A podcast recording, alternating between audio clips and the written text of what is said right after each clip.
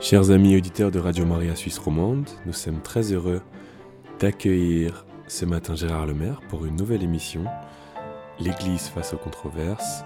Bonjour Gérard. Bonjour. Eh bien ce matin nous continuerons euh, sur le thème de Pie XII, n'est-ce pas? Oui, Pie XII, donc euh, la dernière fois, le mois dernier, c'était Pie XII avant la guerre. Cette fois-ci, c'est Pie XII pendant la guerre et la prochaine fois, ce sera Pie XII après la guerre. Voilà. Très bien. Eh bien, commençons tout de suite avec cette nouvelle émission. Oui. Merci. Eh bien, voilà. Eh bien, en 1939, Eugenio Pacelli, quand il était encore secrétaire d'État du Vatican, avait demandé un crédit spécial pour lancer la construction d'un séminaire des missions. Un cardinal qui lui rétorquait qu'il voyait les choses un peu trop grandes pour ces peuples en voie de développement, Eugène Pacelli a répondu ceci. Ces gens sauveront l'Église, Éminence. Un jour viendra où le monde civilisé reniera son Dieu, où l'Église doutera comme Pierre a douté. Elle sera tentée de croire que l'homme est devenu Dieu, que son Fils n'est qu'un symbole, une philosophie comme tant d'autres. Et dans les églises, les chrétiens chercheront la lampe rouge où Jésus les attend, comme la pécheresse criant de devant le tombeau vide, où l'ont-ils mis? Alors, il se lèvera d'Afrique, d'Asie, d'Amérique, des prêtres formés ici dans ce séminaire des missions. Ils, et ceux-là diront, ils clameront que le pain de vie n'est pas un pain ordinaire, que la mère de l'homme Dieu n'est pas une mère comme les autres, et ils se feront tailler en pièces pour témoigner que le christianisme n'est pas non plus une religion comme les autres, puisque son chef est le Fils de Dieu et l'Église son Église. Voilà ce qu'il disait. Oui, Pie fut le pape annonciateur de la crise actuelle, mais aussi du futur triomphe de l'Église. Un autre jour, il déclara J'entends autour de moi des novateurs qui veulent démanteler la chapelle sacrée, détruire la flamme universelle de l'Église de Pierre, rejeter ses ornements, lui donner le remords de son passé historique. Eh bien, j'ai la conviction que l'Église de Pierre doit assumer son passé, ou alors elle creusera sa tombe. On connaît mal la personnalité de Pie XII. On sait peu, par exemple, qu'il était un passionné de vitesse et conduisait chaque fois qu'il le pouvait sa moto pour se rendre à Castel Gandolfo. Quand c'était en voiture, il conduisait aussi quand il en avait l'occasion et il poussait son moteur autant qu'il le pouvait. Sinon, il chronométrait son chauffeur et l'applaudissait chaque fois qu'il dépassait son précédent record pour effectuer le trajet. XII était aussi un passionné de livres, de nouvelles découvertes de la science dans tous les domaines, des progrès techniques, d'archéologie, d'astronomie. Il disait que la foi et la raison, loin de s'opposer, étaient appelées à s'épauler, car le sceau de la vérité n'est pas diversement imprimé par Dieu dans la foi et dans la raison. Mais XII était surtout un grand passionné de paix. La politique de neutralité de XII rappelle celle qu'il avait connue et appliquée sous le pontificat de Benoît XV au cours de la Première Guerre mondiale. Il était important pour lui que le Vatican reste un centre de renseignement, que le Vatican puisse rester un centre neutre, permettant les échanges de vues et la négociation.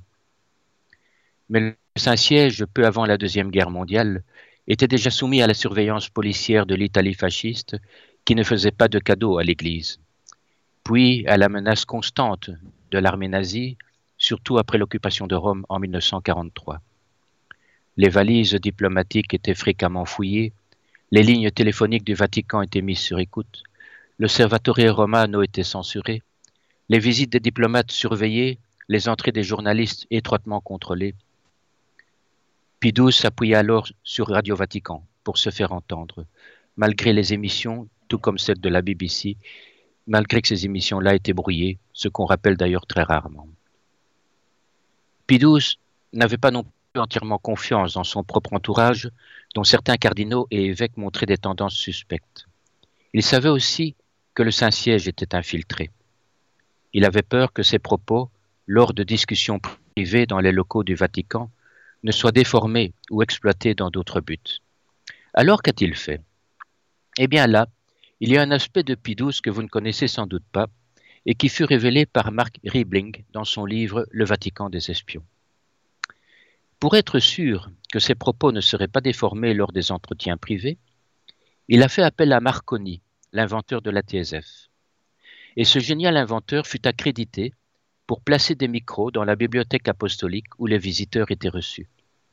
Et avec l'aide des employés de Radio Vatican, il installa un micro qui traversait le mur mitoyen avec une pièce voisine. L'installation d'enregistrement avait le volume de deux énormes réfrigérateurs empilés l'un sur l'autre, et les sons étaient enregistrés sur un ruban d'acier. Une demi-heure d'écoute correspondait à 2 km et 900 mètres de ruban d'acier enroulé sur une énorme bobine. Il fallait bien ces précautions dans un monde où la trahison s'infiltrait partout.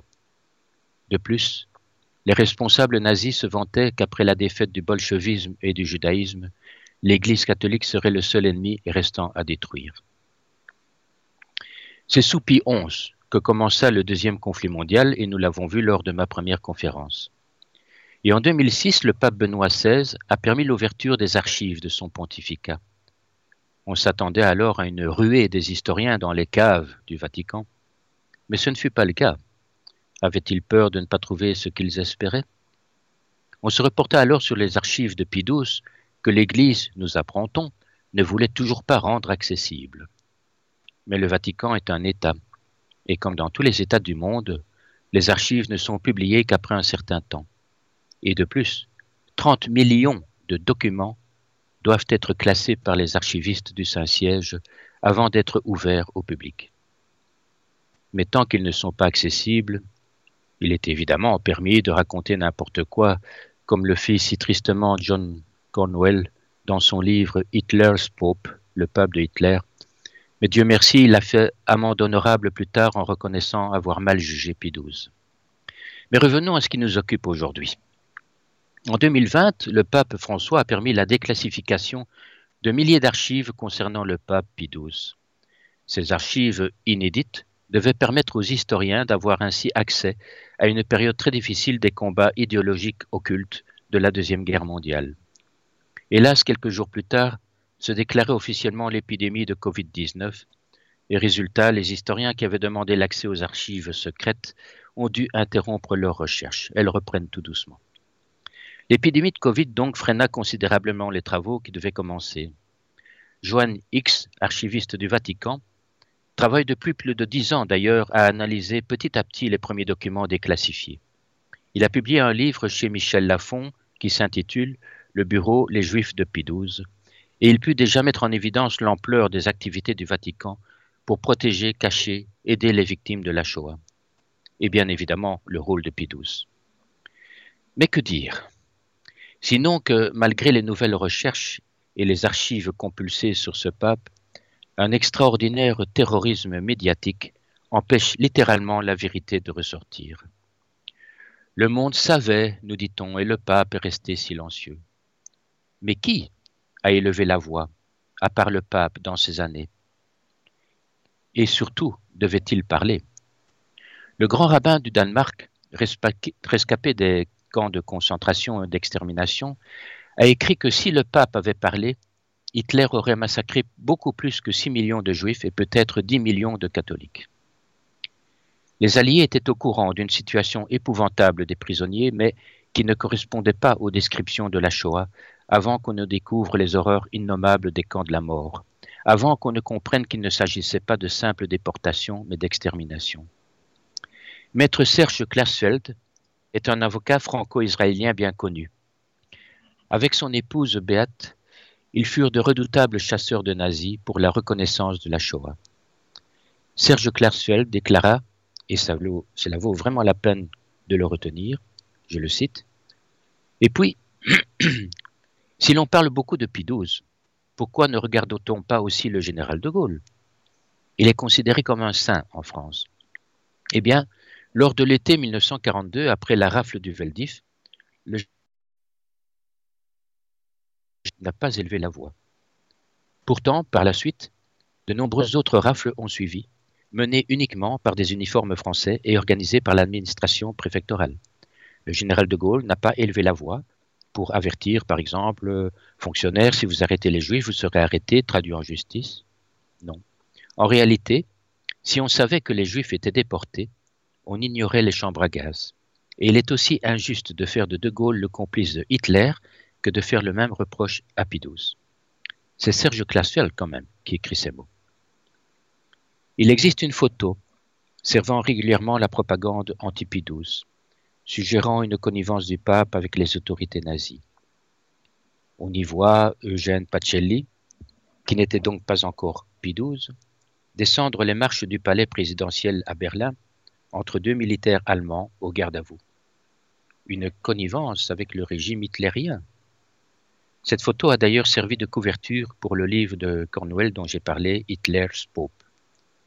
Le seul problème est que cette photo fut prise en 1927, bien avant que Hitler n'arrive au pouvoir, en 1933.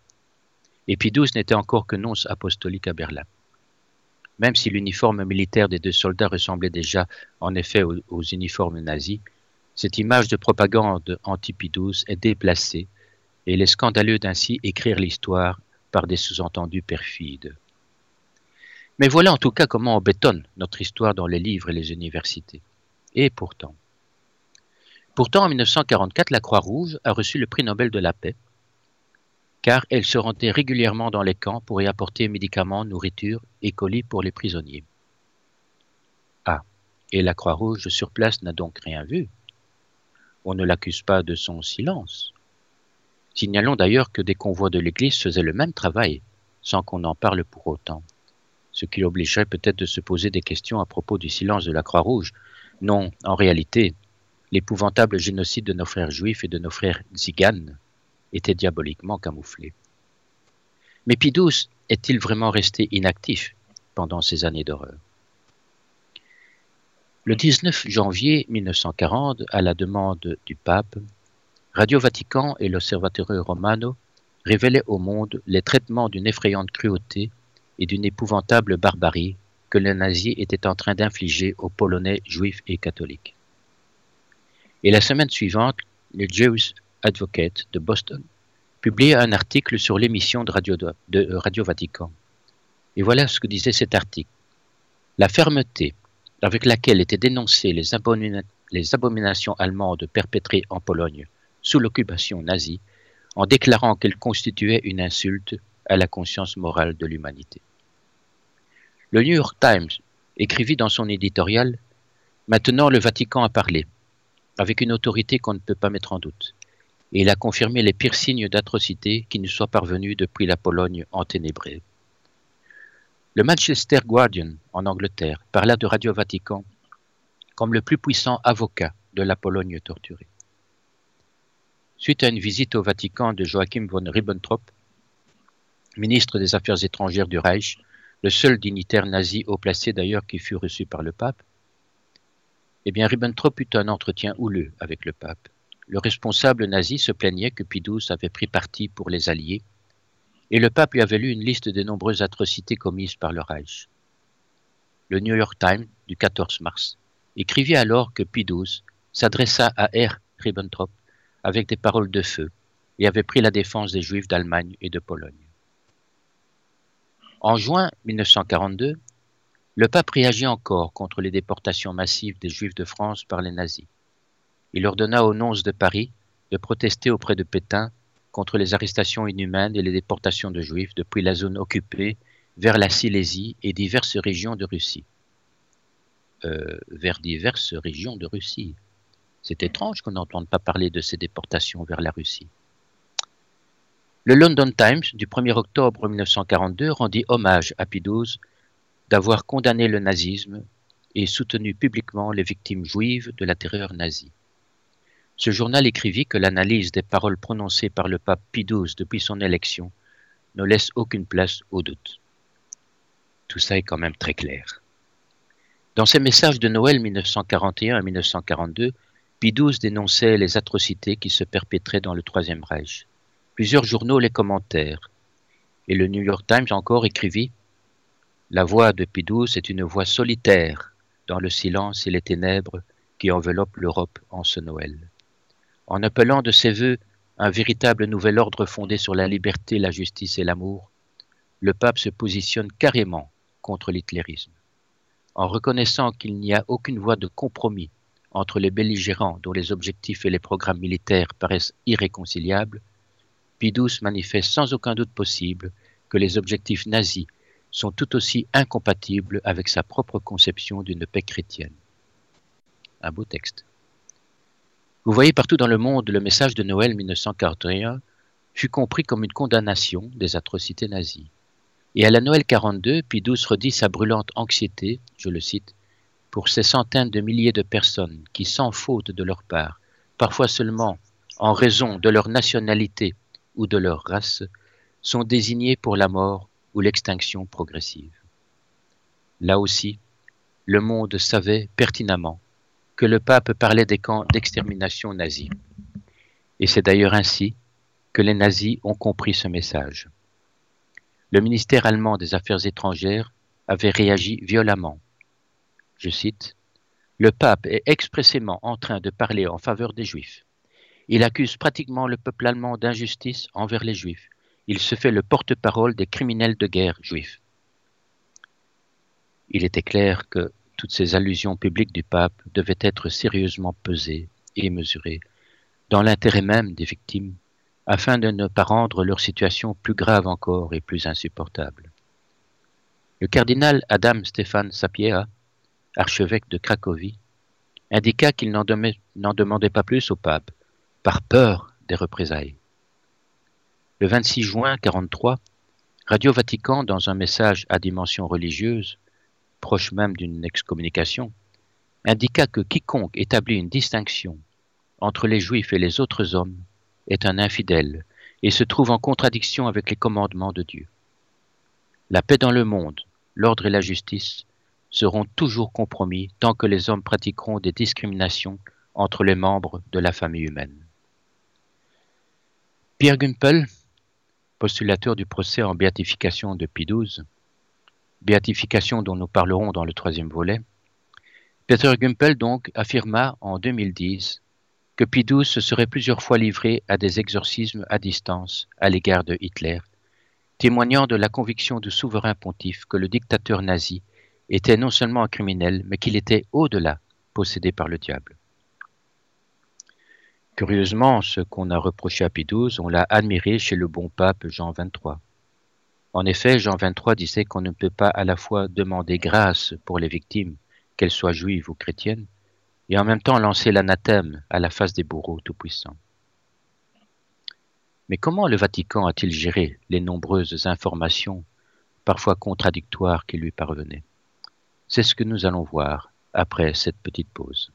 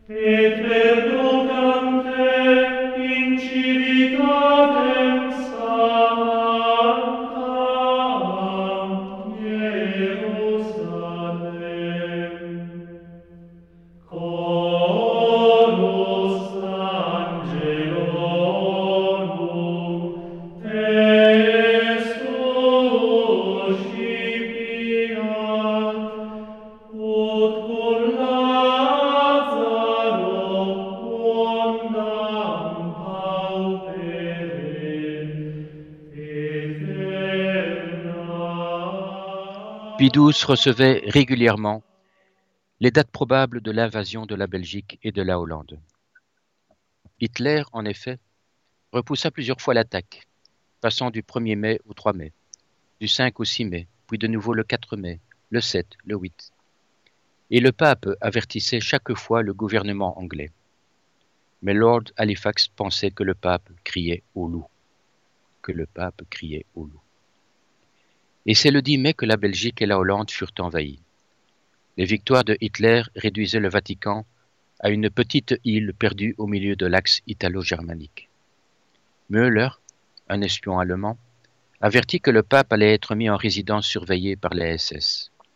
On a su plus tard par les archives, mais le Vatican le savait évidemment et s'y préparait, que les SS avaient l'intention de s'emparer du pape et de le garder prisonnier. Ce n'est heureusement pas arrivé, et le pape a pu ainsi continuer son travail qui était, lui, un vrai travail silencieux. Le docteur Safran, grand rabbin de Roumanie, pendant la guerre, déclara que le pape avait sauvé les Juifs du désastre à l'heure où la déportation des Romains était décidée.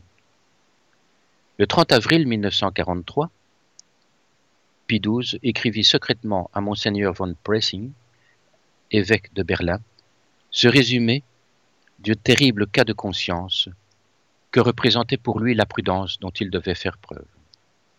Voici un extrait de cette lettre qu'a écrit XII. Nous laissons au pasteur, en fonction sur place, le soin d'apprécier si, en quelque mesure, le danger de représailles et de pression ainsi que peut-être d'autres circonstances dues à la longueur et à la psychologie de la guerre, conseille la réserve, malgré les raisons qu'il y aurait d'intervenir, afin d'éviter des maux plus grands. C'est l'un des motifs pour lesquels nous-mêmes nous imposons des limites dans nos déclarations. Vous voyez, chers auditeurs, ces phrases, ces mots, sont toujours enterrés dans les dossiers de l'histoire. Nombreuses ont pourtant été les interventions locales de l'Église en faveur du peuple juif sur les demandes et les recommandations expresses de Pie comme les archives le démontrent. Qui se rappelle que des milliers de juifs étaient réfugiés dans la résidence du pape à Castel Gandolfo, et qu'ils recevaient même de la nourriture cachère, et que des enfants juifs sont nés dans les appartements privés du pape, qui étaient transformés en services d'obstétrique. Mais parfois ce sont des petites choses qui sont aussi à rappeler. Ainsi, le professeur Tullio Levi Civita grand physicien italien et juif de surcroît, se vit offrir par le pape une place à l'Académie pontificale des sciences, alors que le gouvernement fasciste de Mussolini lui avait interdit l'accès à l'Académie des sciences de Rome. Il y a tant de choses à dire, tant de faits exemplaires de catholiques qui ont aussi perdu leur vie parce qu'ils avaient été juifs. Mais connaissez-vous le diplomate Sir Darcy Osborne? Eh bien, ce diplomate a joué un rôle important dans les négociations menées au nom du pape Pie XII dans un effort pour éviter les bombardements de Rome au cours de la Deuxième Guerre. Au nom du gouvernement anglais, ce diplomate a demandé au pape de ne pas lancer d'appel en faveur des Juifs de Hongrie, car cela aurait de très graves répercussions politiques. Voilà que la politique s'en mêlait maintenant. Le 13 juillet 1944, le président de la Jewish Committee, le juge, Joseph Proskauer avait déclaré lors d'un rassemblement au Madison Square Garden, et je le cite, Nous avons entendu parler de la part combien importante que le Saint-Père a prise dans le salut des Juifs réfugiés en Italie. Et nous savons de sources sûres, de sources sûres, que ce grand pape a tendu sa main puissante et protectrice pour venir en aide aux populations opprimées de Hongrie. Le grand rabbin de Jérusalem, Isaac Herzog, avait déclaré en 44 Ce que votre sainteté et ses éminents délégués font pour nos frères et sœurs, le peuple d'Israël ne l'oubliera jamais. Robert Kempner, qui était un, magistrat juif d'origine allemande, fut procureur adjoint au procès de Nuremberg. Il a écrit au sujet du pape, il a écrit ça en 1964, toute prise de position à caractère propagandiste de l'Église contre le gouvernement de Hitler aurait non seulement été un suicide prémédité, mais aurait accéléré l'assassinat d'un nombre bien plus important de juifs et de prêtres. Peut-on avoir un meilleur avis que le sien? Le Congrès juif mondial a exprimé officiellement sa gratitude envers Pie En effet, en septembre 1945, le docteur Léon Kobukowski secrétaire général du Congrès juif mondial, remercia personnellement le pape pour ses interventions en faveur des juifs et cette organisation fit même un don de 20 000 dollars aux œuvres de charité du Vatican en reconnaissance des actions du Saint-Siège pour sauver les juifs des persécutions fascistes et nazies. Cette reconnaissance juive n'est vraiment pas inventée. Mais elle est évidemment maintenant passée sous silence. Ceci dit, en 1982, la communauté juive américaine a réuni une commission sous la présidence de Arthur Goldberg, un ancien juge à la Cour suprême. Cette commission a tenté de faire le point sur ces terribles événements de la Shoah. Tous les participants ont reconnu que les organisations juives avaient manqué de lucidité et peut-être même de courage. Et Jacques Esner, qui avait organisé les travaux de la commission, déclara le lendemain de cette réunion Il faudra une dizaine d'années, voire une quinzaine d'années, avant que la communauté juive américaine ait le courage de se regarder avec objectivité. Il faut dire que du côté des sionistes, les choses n'étaient pas vraiment très claires. En 1933, la même année où on reproche au cardinal Pacelli d'avoir signé le concordat avec Hitler, les sionistes, au même moment, avaient négocié ce qu'on appelle la Ahavara. La Ahavara signifie transfert en hébreu. C'était un accord qui fut passé entre les instances sionistes en Allemagne, l'agence juive et le régime nazi qui venait d'être créé. Cet accord établissait les modalités qui permettaient à des citoyens allemands juifs de quitter l'Allemagne hitlérienne pour la Palestine sans perdre l'intégralité de leurs biens. Cet accord était louable et a permis à de très nombreux juifs de quitter l'Allemagne nazie. Pourtant, ces accords avec les nazis, c'est un peu ce qu'on reproche aussi à Pie avec le Concordat. Cet accord de transfert sert d'ailleurs depuis plusieurs dizaines d'années, dit un site, sert de prétexte pour une accusation mensongère et obscène de collusion entre sionisme et nazisme. Pourtant, en relisant les archives, le sort des Juifs fuyant l'Europe était une question de seconde importance pour les dirigeants sionistes. Et Ben Gurion lui-même et plusieurs dirigeants sionistes étaient restés indifférents à leur sort. Ben Gurion avait d'ailleurs déclaré, je le cite, Les considérations sionistes doivent avoir préséance sur les sentiments juifs. Nous devons agir conformément aux considérations sionistes et non pas simplement à partir des considérations juives, puisqu'un juif n'est pas automatiquement un sioniste. Mais cela est une autre histoire, comme aurait dit Kipling.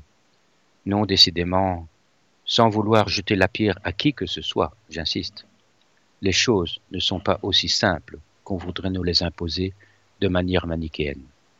Il faut toujours relire l'histoire avec calme, avec le moins de parti pris possible, et nous continuerons d'en parler après cette pause.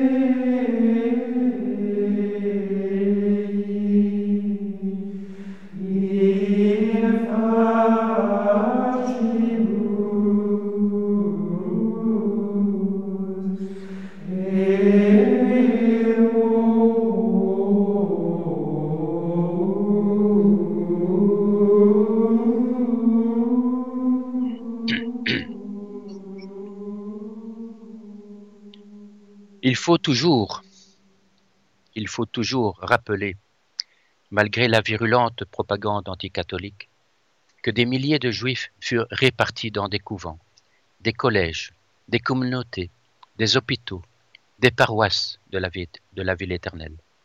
Il faut rappeler les faux passeports, les, les, faux certificats de baptême, les vêtements religieux pour déguiser les juifs, les filières installées pour leur permettre de s'enfuir des différents pays, au risque de représailles d'ailleurs contre l'Église. Il fallait bien que le pape pèse ses mots, car les nazis auraient trouvé la moindre occasion de s'en prendre à ces milliers de juifs cachés dans les institutions catholiques. Pidous savait que ces paroles n'auraient rien arrêté, et que bien au contraire, elles auraient activé les persécutions, les rafles et les perquisitions. Anthony Rhodes, qui fit une étude détaillée du pontificat de Pie raconte qu'il y avait aux Pays-Bas un plus grand nombre de juifs baptisés catholiques. Il y en avait plus que dans tout le reste de l'Europe. Et pendant que l'on rassemblait et qu'on déportait en Pologne les Israélites hollandais, ces juifs baptisés n'avaient pas été inquiétés par les forces d'occupation nazies. En juillet 42, l'Église catholique, de concert avec l'Église réformée de Hollande, protesta dans un télégramme au Reichskommissar allemand contre la déportation de juifs hollandais et ils ont menacé de la rendre publique si cela ne cessait pas. La réaction des forces nazies fut étrange. Si les églises protestantes et catholiques cessaient leur protestation, les Allemands continueraient de fermer les yeux au sujet des juifs baptisés, qu'ils soient protestants ou catholiques, assimilés jusqu'alors aux chrétiens. Et l'Église réformée donna son accord de se taire. Par contre, l'archevêque catholique d'Utrecht refusa de se taire et condamna officiellement haut et fort la persécution contre la communauté juive de Hollande. Nous voilà devant deux cas de figure. Le silence d'un côté de la prudente Église protestante et de l'autre côté catholique la condamnation publique. Et qu'arriva-t-il?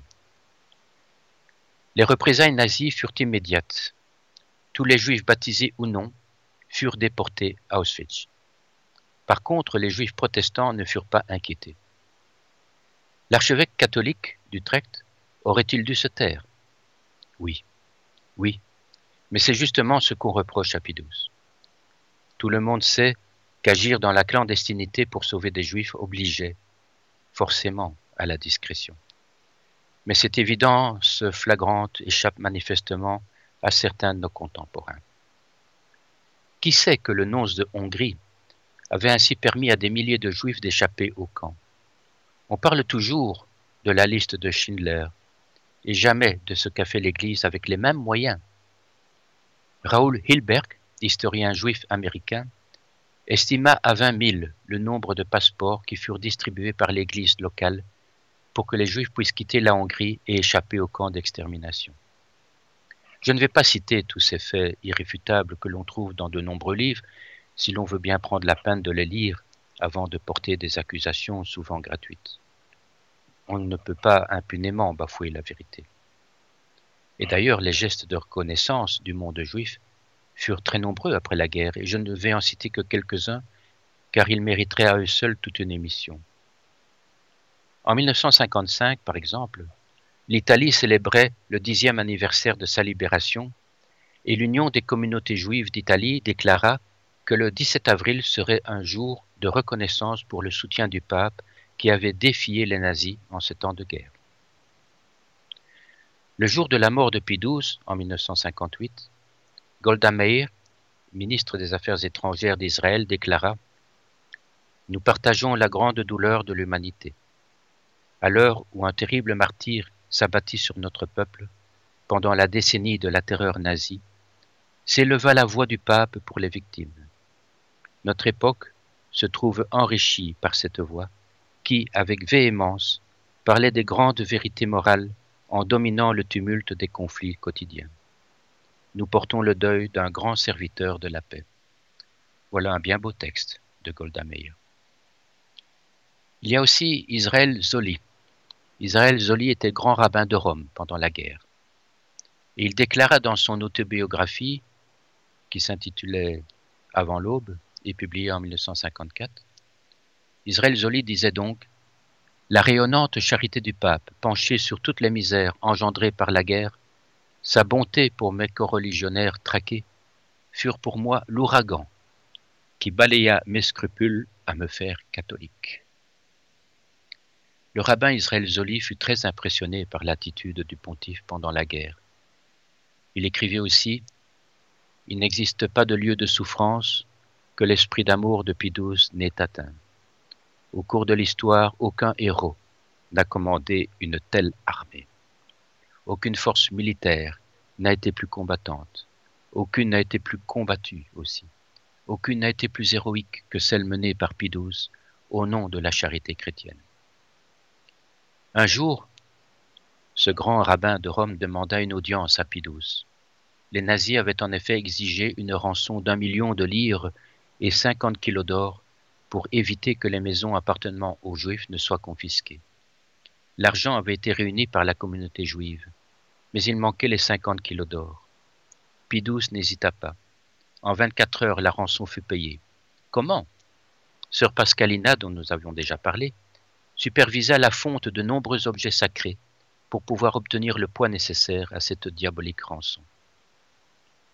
Et à ce propos, d'ailleurs, ce grand rabbin qui avait bien connu le pape se convertit au catholicisme et avait pris pour nom de baptême Eugenio, qui était le prénom du pape Pie XII.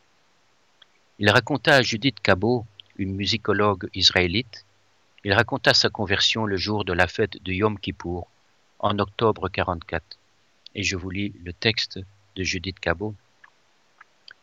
Le soir envahit peu à peu le temple, la synagogue, et pendant le dernier service, le rabbin est entouré de deux assistants, l'un à sa gauche, l'autre à sa droite.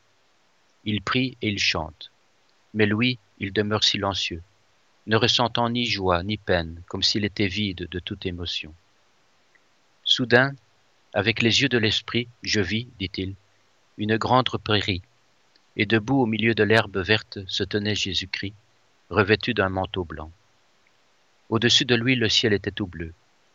À cette vue, j'éprouvais une paix indicible. Et c'est alors que, au fond de mon cœur, j'entendis ces paroles. Tu es ici pour la dernière fois. Dorénavant, tu me suivras. Je les ai recueillis dans la plus grande sérénité, et mon cœur répondit aussitôt, Ainsi soit-il, ainsi sera-t-il, ainsi le faut-il. La fille de ce rabbin, Myriam, écrira plus tard Pacelli et mon père étaient des figures tragiques dans un monde où toute référence morale avait disparu. Le gouffre du mal s'était ouvert, mais personne ne le croyait. Et les grands de ce monde, Roosevelt, Staline, De Gaulle, étaient silencieux. Pie XII avait compris que Hitler n'honorerait de pacte avec personne, que sa folie pouvait se diriger dans la direction des catholiques allemands ou du bombardement de Rome, et il agissait en connaissance de cause. Le pape était comme quelqu'un contraint à agir seul parmi les fous d'un hôpital psychiatrique. Il a fait ce qu'il pouvait. Il faut comprendre son silence dans le cadre d'un tel contexte, non comme une lâcheté, mais comme un acte de prudence. Eliot Oaf, son successeur, son rabbin successeur en tant que grand rabbin de Rome, déclara Les Juifs se souviendront toujours de ce que l'Église a fait pour eux sur l'ordre du pape au moment des persécutions raciales. En 1955, une délégation israélienne contacta monseigneur Giovanni Montini, qui deviendra plus tard Paul VI, pour savoir s'il accepterait une distinction honorifique pour ses actions qui avaient permis d'aider les Juifs pendant la Shoah. Il refusa, en disant qu'il n'avait fait que son devoir et que de toute façon, il agissait sur les ordres du Saint-Père. On peut continuer encore et encore. Mais que s'est-il donc passé pour que subitement tout bascule dans l'autre sens, au point que même les catholiques ne parlent plus qu'avec méfiance de ce grand pape que fut Pie. Plus personne n'ose le défendre. Nous sommes tétanisés, rien que d'en parler. Il y a un tel combat pour prétendre que Pie n'a pas travaillé en faveur des Juifs et a plutôt même collaboré avec les nazis dans les grands crimes de guerre qu'a connus l'humanité, il y a un tel acharnement à contredire les livres écrits par des historiens qui défendent le pape, une telle suffisance à minimiser les témoignages importants, une telle haine parfois dans des articles, des débats biaisés, sans parler de mensonges par omission sur l'œuvre religieuse du pape Pie que l'on ne peut que voir de manière flagrante une seule chose. C'est une volonté insoutenable de détruire à tout prix l'image de l'Église. Et cet acharnement est actuellement de plus en plus violent, de plus en plus visible, sur d'autres sujets brûlants de l'actualité. Comment peut-on ainsi parler de ce pape et de son silence alors que les chefs d'État alliés n'avaient rien dit? Alors que les responsables de la synagogue de New York, qui avaient pourtant les moyens de se faire instruire de ce qui se passait et qui pouvaient alors le dire publiquement, pourquoi n'ont-ils rien dit? Pas un mot de la BBC, pas un mot de Roosevelt, pas un mot des Russes, alors devenus alliés, ni de la franc-maçonnerie, ni des institutions de droit de l'être humain, ni de la Croix-Rouge internationale, ni des corps diplomatiques, ni de l'agence télégraphiste suisse, pas une voix, pas un mot sur ce qui se passait. Et on accuse le pape de ne pas avoir parlé. Si nous n'avions pas eu XII, nos frères juifs auraient été encore plus persécutés et les chrétiens aussi. Nous avons, sans doute possible, échappé à un massacre généralisé. Oui, le silence a été d'or. Et je me rappelle cette phrase de Paul VI, de, pardon, excusez-moi, de Saint Paul plutôt, citée justement par l'ancien rabbin de Rome, Eugenio Zoli, et je vous le cite. Ne faites rien, dit Saint Paul, par esprit de parti ou de vaine gloire. Que tous, en toute humilité, considèrent les autres comme supérieurs à eux-mêmes. Que personne ne cherche son propre intérêt, mais plutôt celui des autres. Réfléchissons à cela. Nul n'a le droit de sacrifier autrui pour paraître héroïque. Comme l'avait dit le docteur Raphaël Cantoni, qui avait été à la tête du comité juif d'assistance et qui allait devenir l'union des communautés juives italiennes, je le cite, Six millions de mes coreligionnaires ont été assassinés par les nazis mais il aurait pu y avoir beaucoup plus de victimes s'il n'y avait pas eu l'intervention efficace de Pie XII. Geno Levi, historien, expert juif de renommée internationale sur la Shoah et la Hongrie, a déclaré un jour C'est une ironie regrettable que la seule personne dans toute l'Europe occupée, celle qui a fait plus que tout autre pour arrêter l'horrible crime et amoindrir ses conséquences, soit aujourd'hui le bouc émissaire à cause de la faillite des autres. Mais voilà, tout est maintenant oublié, à cause d'une propagande solidement orchestrée. Et nous en reparlerons lors de ma prochaine conférence, Pidous et le lynchage médiatique de l'après-guerre. Merci, chers auditeurs, de votre écoute.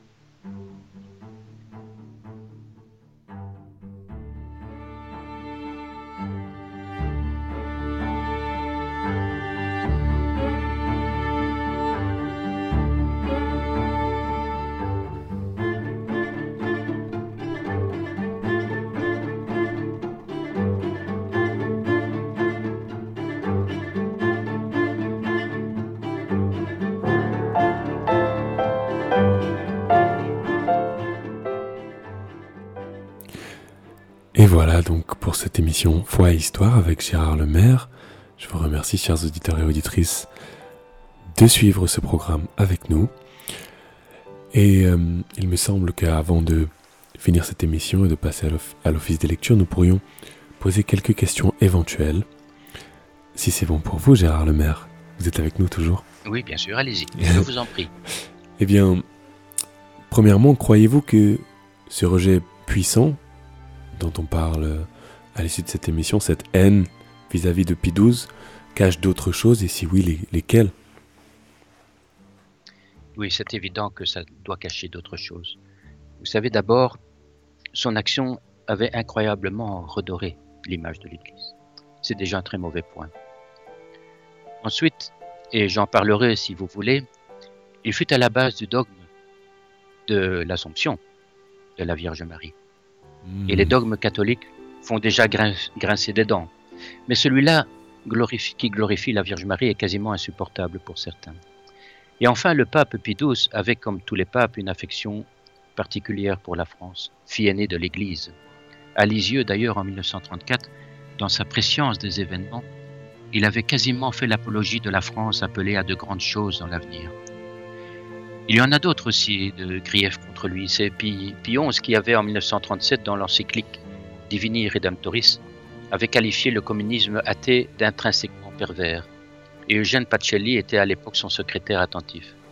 Cela aussi est devenu impardonnable, surtout que les effrayants massacres de la guerre d'Espagne et les dizaines de millions de morts sous Staline sont quasiment passés dans les oubliettes de l'histoire. Quelques jours plus tôt, c'était l'idéologie nazie d'ailleurs qui encaissait de plein fouet l'encyclique Sorg. Non, décidément, Pidous avait beaucoup d'ennemis, y compris dans l'Église. et c'est d'ailleurs lui qui avait généré l'idée d'un nouveau concile. Sa mort l'en a empêché, et c'est son successeur, Jean XXIII, qui l'a mis en chantier. Voilà. Eh bien, merci beaucoup, Gérard Lemaire. Euh, Peut-être une, une, dernière petite question à propos de Pie euh, on a parlé beaucoup de Pie qui intervient donc dans les prophéties de, de Malachie. Euh, qu'en est-il exactement? Ah Est-ce que vous pouvez nous en parler un petit peu? Oui, les, fameuses prophéties de Saint Malachie. Peut-être que je vous en parlerai un jour d'ailleurs, ça, ça mérite aussi une émission. Avec plaisir. eh bien, Pidous euh, est, je crois qu'il arrive en 106e position dans les prophéties de Saint Malachie et il est appelé pasteur évangélique. C'est vrai que cette dénomination lui convient assez, mais d'autres papes, comme Jean-Paul Ier par exemple, hein, auraient pu bénéficier de cette appellation. Ceci dit, c'est quand même troublant que le pape Benoît XV, le pape de la guerre de 14-18, et qui est appelé dans la prophétie Religio de Populata, la religion des peuplés, Benoît XV a conféré la plénitude du sacerdoce, donc c'est-à-dire que euh, a, été nommé archevêque euh, et sacré dans la chapelle Sixtine. Savez-vous quel jour? Eh bien, le 13 mai 1917, le jour même où la Vierge mmh. Marie apparaissait à Fatima. Ça, c'est un signe hein, quand même. et 33 ans plus tard, Pie XII promulguait le dogme de l'Assomption. Et à propos de prophétie, d'ailleurs, euh, il y a un livre qui était sorti euh, dans les années 80 intitulé Les prophéties du pape Pie XII. Bon, cela ne vaut pas la peine d'en parler ici, euh, pas pour le dénigrer, mais ce sont plutôt des réflexions et non pas des visions que le Saint-Père avait échangé avec ce, ce biologiste euh, qui le soignait aussi d'ailleurs, qui s'appelait euh, Boyer de Belvever, je crois, Belvefer, et qui fut l'initiateur des bienfaits de la genée royale d'abeilles, bien connu aussi à l'époque. Voilà. eh bien, merci beaucoup Gérard Lemaire pour, euh, mais encore une fois, cet extrait de l'histoire lié à, à, notre pape Pie XII que nous n'oublierons plus de considérer comme... Il ne faut pas l'oublier. Et eh non, il ne faut pas l'oublier ou ne plus en avoir. Il ne faut pas l'oublier, il faut, prier maintenant dans cette période de guerre, justement, oui. Hmm. oui. Eh bien, nous ferons appel à lui aussi dans nos prières. Est-ce qu'il est... C'est un pape qui a été béatifié aussi euh, C'est la, prochaine émission? bah, euh, bah, Il y a eu une telle levée de bouclier pour euh, la canonisation, mais je vais en parler la fois prochaine. Il y a une, une sacrée levée de bouclier. Eh bien, on se donne rendez-vous la, fois prochaine, qui sera donc le. Euh, eh bien, c'est dans, c'est la semaine. C'est le. Attendez, je note. c'est le, 8 novembre. Hein. Le 8 novembre. Eh bien, voilà, nous donnons rendez-vous. douce, le lynchage médiatique. Voilà. Eh bien, on donne rendez-vous à nos auditeurs. Merci de m'avoir Le 8 novembre pour cette nouvelle émission. merci, merci de m'avoir accueilli. Eh bien, merci à vous. Merci beaucoup. Charles Lemaire. À très bientôt. Au revoir. Au revoir.